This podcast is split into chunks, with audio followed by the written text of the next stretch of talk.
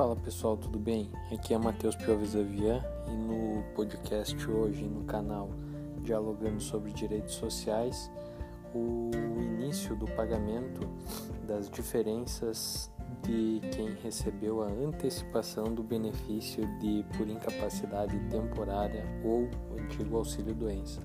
Segue aí.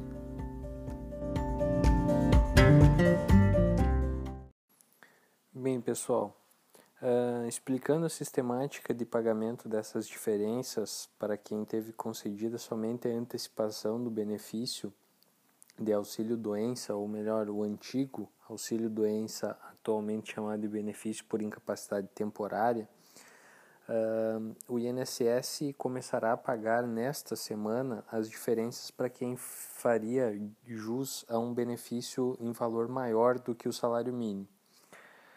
Uh, explicando melhor para vocês a sistemática uh, que o INSS adotou nesse período de pandemia, em que as agências estavam fechadas. O segurado encaminhava um benefício, um pedido de benefício por incapacidade no INSS. Uh, ah, o INSS, como não podia fazer perícias, ele pedia para o segurado juntar um atestado médico uh, através do aplicativo do meu INSS e, ou, ou do site do meu INSS e o segurado juntando esse atestado médico e esse atestado médico estando dentro de um padrão que o servidor do INSS exigia, uh, o servidor ele, ele, ele concedia uma antecipação do valor do benefício. Essa antecipação se dava no valor de um salário mínimo. Porém, muitos dos segurados, eles fariam, eles tinham direito a um valor maior do que um salário mínimo. É justamente essa diferença que o governo começará a pagar agora nesta semana, para quem teve benefícios concedidos até julho de 2020.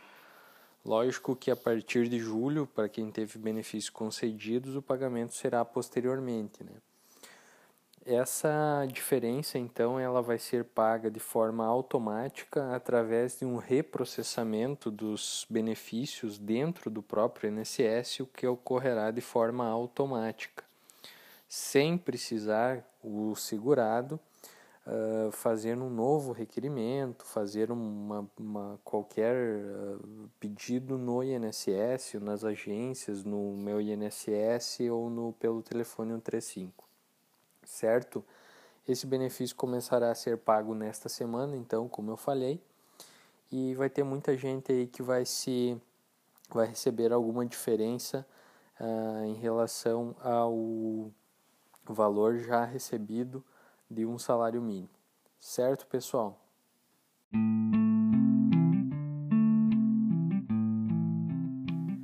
Esse então foi mais um conteúdo do podcast do canal Dialogando sobre Direitos Sociais. Espero que todos tenham gostado.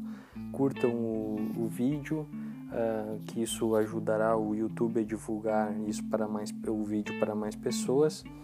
E se tiverem dúvidas, deixem nos comentários, digam o que acharam do conteúdo. E um grande abraço a todos e até mais.